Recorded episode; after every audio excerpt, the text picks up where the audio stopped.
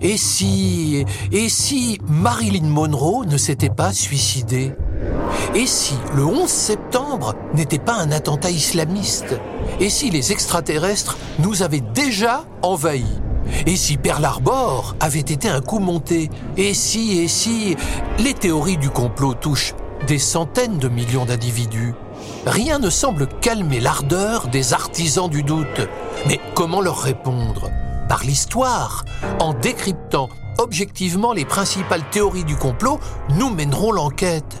Répondre aux thèses complotistes sur le fond pour permettre de redresser la vérité historique Tel est l'objectif de ce podcast. C'est un complot. Les camps de concentration ont-ils vraiment existé?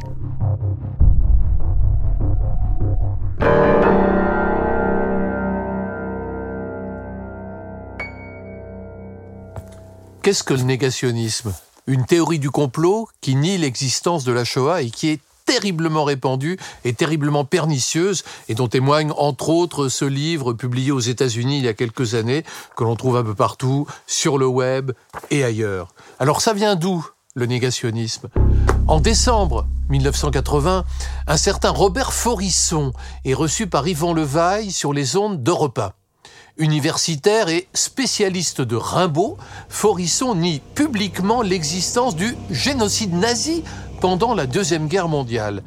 Il prononce cette phrase emblématique qui résume son propos. Les prétendues chambres à gaz hitlériennes et le prétendu génocide des Juifs forment un seul et même mensonge historique qui a permis une gigantesque escroquerie politico-financière dont les principaux bénéficiaires sont l'État d'Israël et le sionisme international et dont les principales victimes sont le peuple allemand, mais non pas ses dirigeants, et le peuple palestinien tout entier. J'en ai terminé avec ma phrase de 60 mots. La phrase de Robert Forisson résume admirablement, si j'ose dire, euh, toutes les lubies de la secte négationniste. Euh, d'abord, bien évidemment, l'affirmation que rien ne s'est passé, et ensuite, celle selon laquelle tout cela, au fond, n'a pas été inventé pour rien.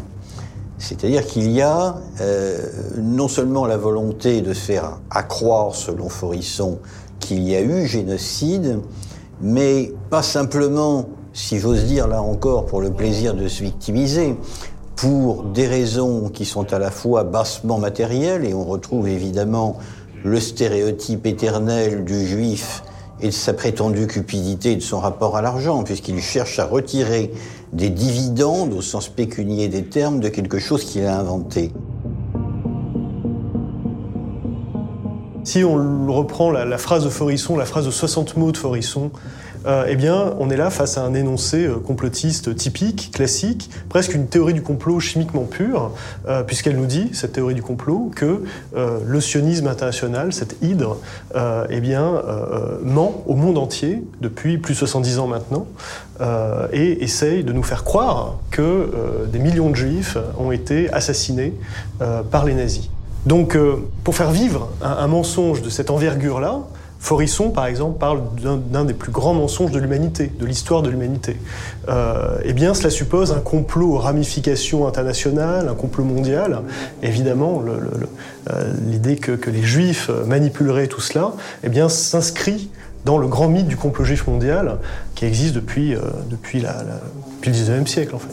L'extermination des Juifs, à proprement parler, commence en 1941 avec les massacres perpétrés à l'Est par des commandos spéciaux les Einsatzgruppen.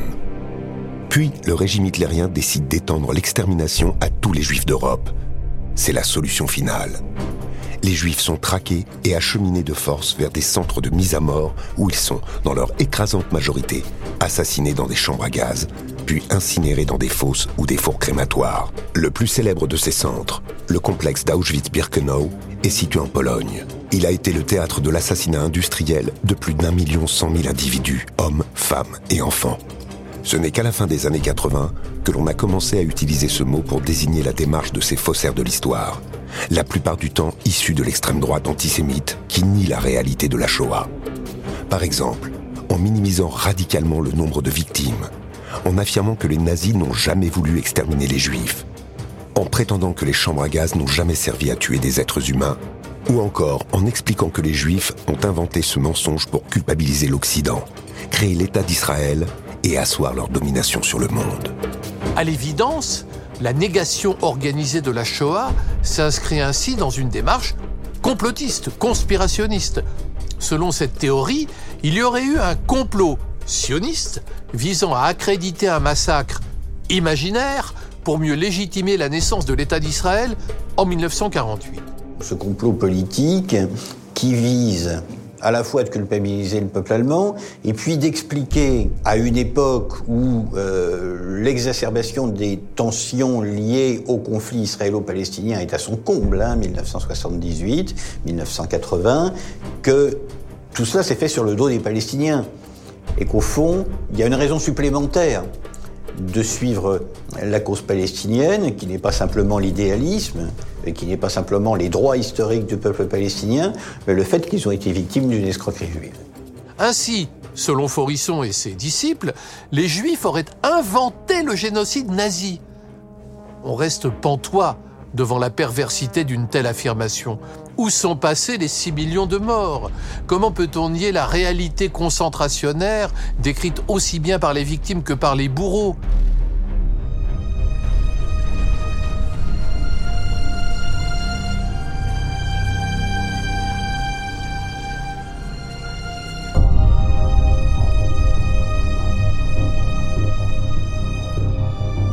C'est assez simple. Pourquoi le négationnisme se range dans le complotisme? Parce que euh, le point nodal euh, de cette propagande politique, c'est la réactivation du euh, mythe du complot sioniste international. Ce complot juif qui, depuis des, des années, des siècles, est au centre d'une histoire, et notamment de l'histoire de l'antisémitisme. Les juifs sont des menteurs par essence dans le discours négationniste. C'est un complot qui entend asseoir sa domination mondiale, tout simplement. Robert Forisson passe pour l'une des principales figures francophones de ce que l'on nomme donc aujourd'hui le négationnisme. Le néologisme, négationnisme, a lui-même été forgé par l'historien Henri Rousseau en 1987 dans le syndrome de Vichy, en référence au désir récurrent de nier l'existence du génocide nazi, en dépit des preuves, en dépit des témoignages. Dès la fin de la guerre en 1945, on voit toutefois croître à l'extrême droite une rumeur qui tente à exonérer le régime nazi des crimes dont on l'accuse. Beau-frère de Robert Brasillac, l'écrivain Robert Brasillac est fasciste avoué, Maurice Bardèche apparaît comme l'initiateur de cette posture.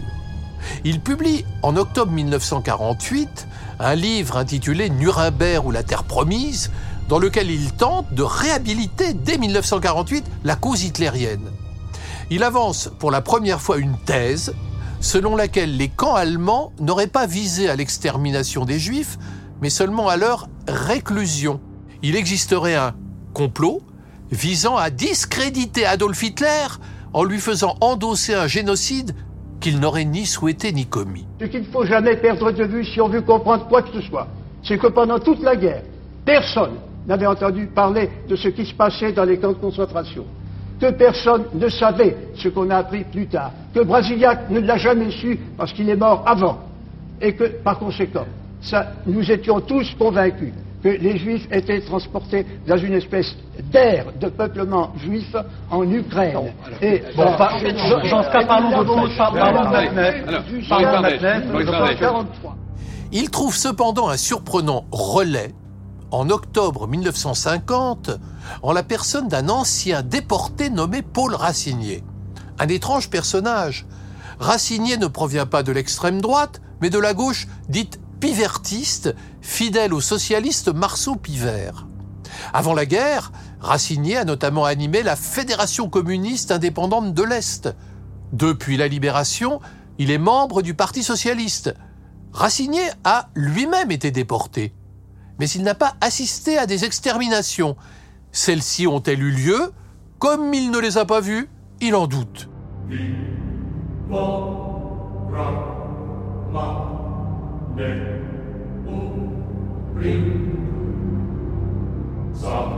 Alors Paul Racinier, c'est euh, un déporté. Il a été à Buchenwald et à Dora.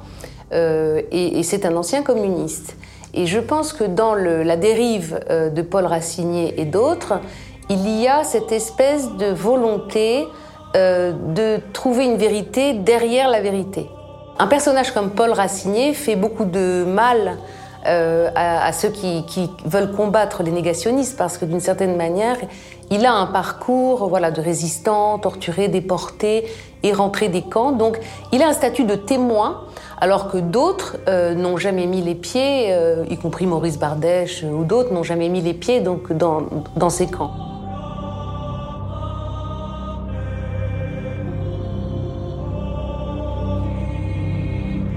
cet homme qui est un ancien déporté et qui est un ancien homme de gauche euh, publie un ouvrage euh, en 1950 qui euh, s'appelle Le mensonge de Lys et qui va amener au fur et à mesure à la négation, comme il appelle, des chambres à gaz.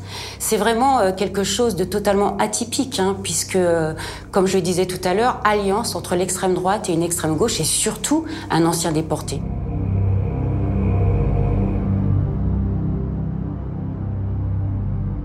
Donc il fait du mal à la cause, ou en tous les cas il soutient bien la cause négationniste. Alors sans faire de psychologisme, euh, le personnage de Racinier mérite quand même qu'on s'interroge sur euh, une certaine dérive euh, des extrêmes. C'est-à-dire que comment les extrêmes ultra-gauche et ultra-droite peuvent se retrouver sur le thème du négationnisme. je pense que c'est par une logique menée jusqu'à l'absurde qui consiste à dire, euh, de même que le personnage de Duras disait euh, Je n'ai rien vu à Hiroshima, bah, je n'ai rien vu à Buchenwald ou je n'ai rien vu à Dora. De livre en livre, il s'enferme dans ses certitudes et se radicalise. Exclu du Parti socialiste, il trouve refuge à la Fédération anarchiste, puis à l'Alliance ouvrière anarchiste, une de plus en plus petite. Toute sa vie, Racinier se définit comme un homme de gauche, ce qui ne l'empêche pas de fréquenter activement les milieux d'extrême droite.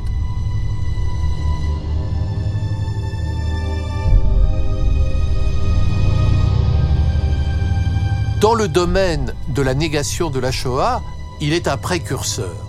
À partir des années 1970, des écrivains universitaires ou historiens, suivant les titres dont ils se parent, s'engagent à leur tour dans la voie de la révision.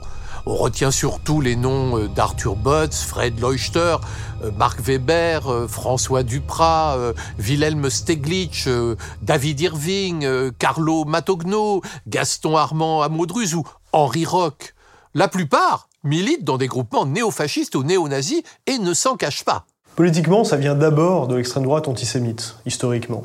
Euh, et ensuite, effectivement, au sein de l'ultra-gauche, euh, en France notamment, pas seulement, euh, il y a l'idée que ce crime de masse, ce crime génocidaire, la Shoah, qui a une sorte d'exceptionnalité historique, ne cadre pas avec la vision de l'histoire qu'on peut avoir par ailleurs lorsqu'on est marxiste et lorsqu'on est un marxiste conséquent. parce que la Shoah est cet événement limite cet événement euh, euh, qui, euh, qui, déborde du cadre et de la grille d'interprétation marxiste de l'histoire. Voilà, il y a quelque chose en plus. C'est pas simplement des oppresseurs, des dominants, des bourgeois qui assassinent des dominés, etc. C'est plus compliqué que ça. et donc, parce que cet événement-là, dans sa spécificité, vient contredire une grille de lecture euh, très dogmatique euh, au sein de l'ultra-gauche, euh, eh bien, on va se mettre à considérer qu'en réalité, c'est un mensonge.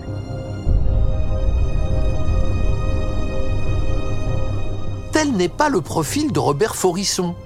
Il s'agit d'un banal professeur de littérature habitant Vichy et enseignant à Lyon.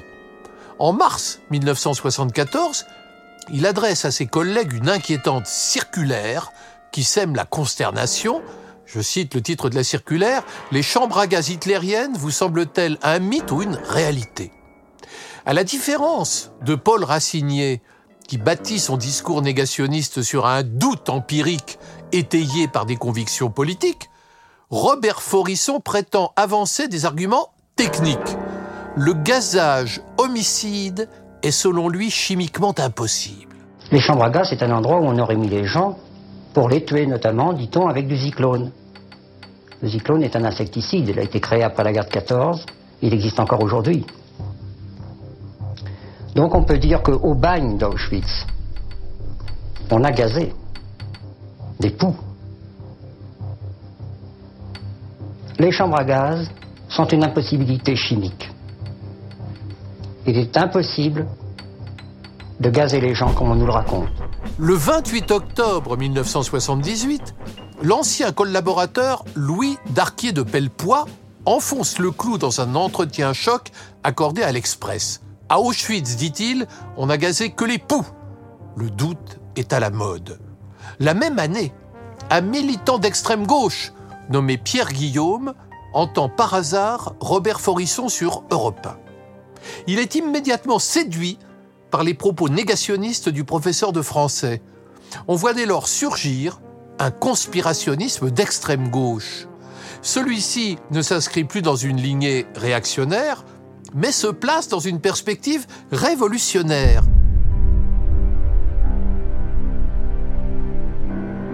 Cette intrusion d'ultra-gauche dans l'histoire du négationnisme, elle est spécifique à la France, hein, partagée par l'Italie, mais c'est vraiment euh, la France qui inaugure euh, cette alliance contre nature. Hein.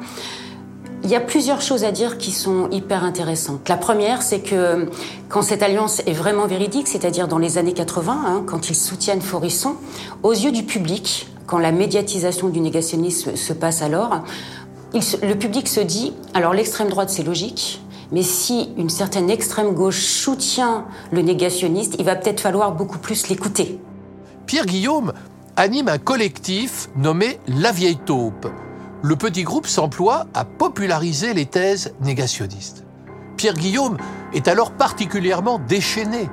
Il impulse en août 1981 aux éditions Albin Michel, sous les auspices de Jean Edernalier, une collection nommée Le Puits et le Pendule, puis édite en décembre 1980 dans cette collection un livre collectif visant à défendre Robert Forisson, Intolérable intolérance.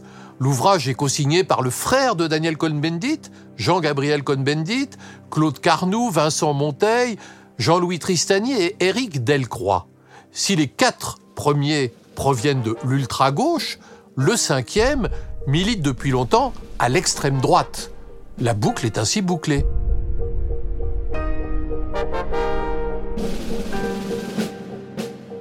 Alors, les, principaux intéressés vous diront qu'intolérable intolérance n'était pas destiné à affirmer que le génocide était un mythe, mais à défendre le droit de ceux qui prétendent qu'il en est un de le dire. Sauf qu'à un moment donné, ça revient à ne pas borner la liberté. C'est-à-dire à exprimer euh, l'idée selon laquelle tout est dissible, indépendamment du fait que ce soit vérité objective ou erreur. Et c'est là précisément qu'à mon avis, il y a eu du côté des signataires de cet ouvrage collectif une, faute morale et politique. Euh, ils ont accepté quelque chose qui, à mon avis, n'est pas faisable. Tout au long des années 1980, la vieille taupe poursuit vaille que vaille un travail de dissémination des textes négationnistes qui l'amène à voir ses écrits figurer en bonne place dans les hauts lieux de l'extrême droite.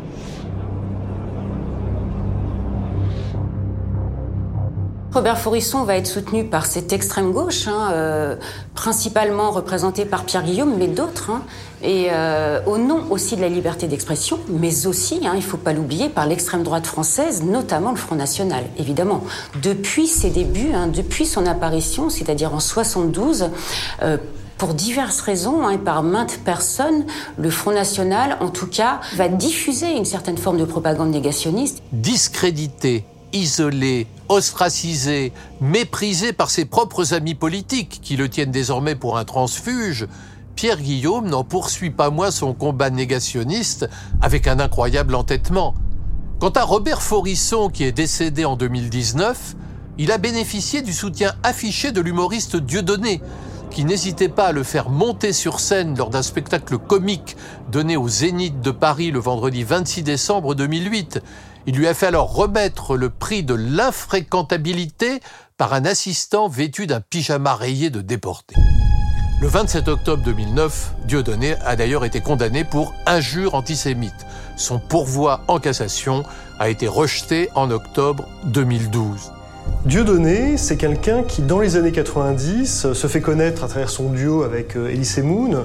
Et à l'époque, euh, ces deux humoristes-là se moquent du racisme, des antisémites, etc. Et en même temps, Dieudonné est quelqu'un qui s'est toujours intéressé à la politique, qui à la fin des années 90 se présente euh, à Dreux contre le Front National. Donc il a un engagement antiraciste, antifasciste très net. Et dans les années qui suivent, il va commencer à déraper, à multiplier les dérapages, et notamment les dérapages de factures antisémites. Il va accuser euh, le judaïsme d'être la plus grande escroquerie qui soit, euh, euh, il va accuser les sionistes, pour pas dire les juifs, d'être des anciens négriers reconvertis dans la banque, etc.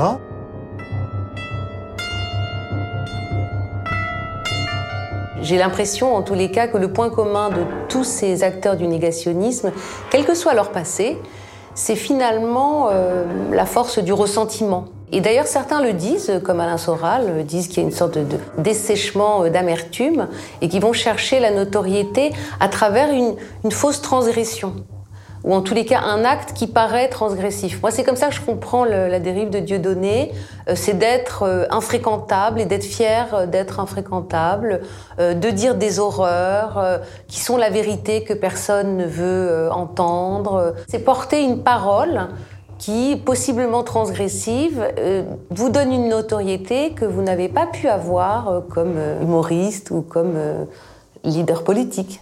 Le négationnisme se présente en tout cas comme une forme de conspirationnisme associant aussi bien l'extrême gauche que l'extrême droite. Depuis la fin des années 1990, le phénomène semble toutefois se recentrer sur la droite radicale. Les tenants d'une ultra-gauche négationniste ont tendance à disparaître, tandis que de nouvelles figures apparaissent. Vincent Renoir, Jean Plantin, Jürgen Graf, Georges Teil, Ernst Stremer, Miguel Serrano ou Salvador Borrego. Tous professent des convictions qui les ancrent plutôt dans la droite ultra. Qu'ils se réclament de la droite ou de la gauche, l'argumentaire négationniste insiste sur plusieurs points clés. Hitler n'aurait jamais, par exemple, donné l'ordre d'exterminer les juifs. Il n'y aurait pas eu de plan pour mener à bien une telle extermination. Le chiffre des 6 millions de morts serait exagéré, il n'y aurait eu que 200 000 morts la plupart auraient succombé au typhus. Les juifs étaient plutôt bien traités dans les camps de concentration, et pire encore, il n'y aurait pas eu de camp d'extermination. Ainsi, l'Allemagne nazie ne porterait pas la responsabilité de la Seconde Guerre mondiale, ce seraient les juifs qui auraient poussé Hitler à se défendre. Et les crimes de guerre de l'URSS stalinienne sont au fond beaucoup plus graves que les crimes nazis.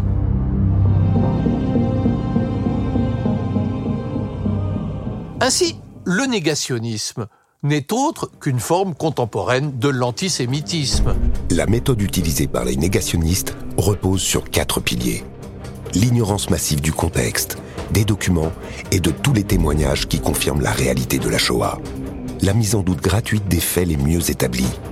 La falsification des preuves du génocide. Le postulat enfin qu'une vague conspiration impliquant historiens, magistrats, responsables politiques et rescapés des camps d'extermination empêchent la vérité d'éclater au grand jour. Robert Forisson et d'autres disaient que euh, des millions de juifs avaient survécu à la Shoah et se baladaient quelque part entre, euh, à l'époque, euh, les républiques centrales de ce qui s'appelait encore l'URSS et la Chine. Oui, on peut toujours rêver. Moi, je veux savoir tout simplement où sont passés les grands-parents de ma femme. J'ai qu'une seule question, c'est celle-là. Si quelqu'un me trouve une réponse, je veux bien. Le négationnisme est sans conteste l'une des théories du complot les plus nocives de l'époque présente.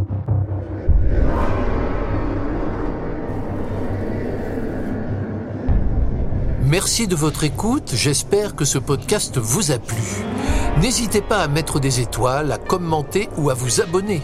D'autres épisodes sont disponibles, alors bonne écoute, bon partage et à bientôt.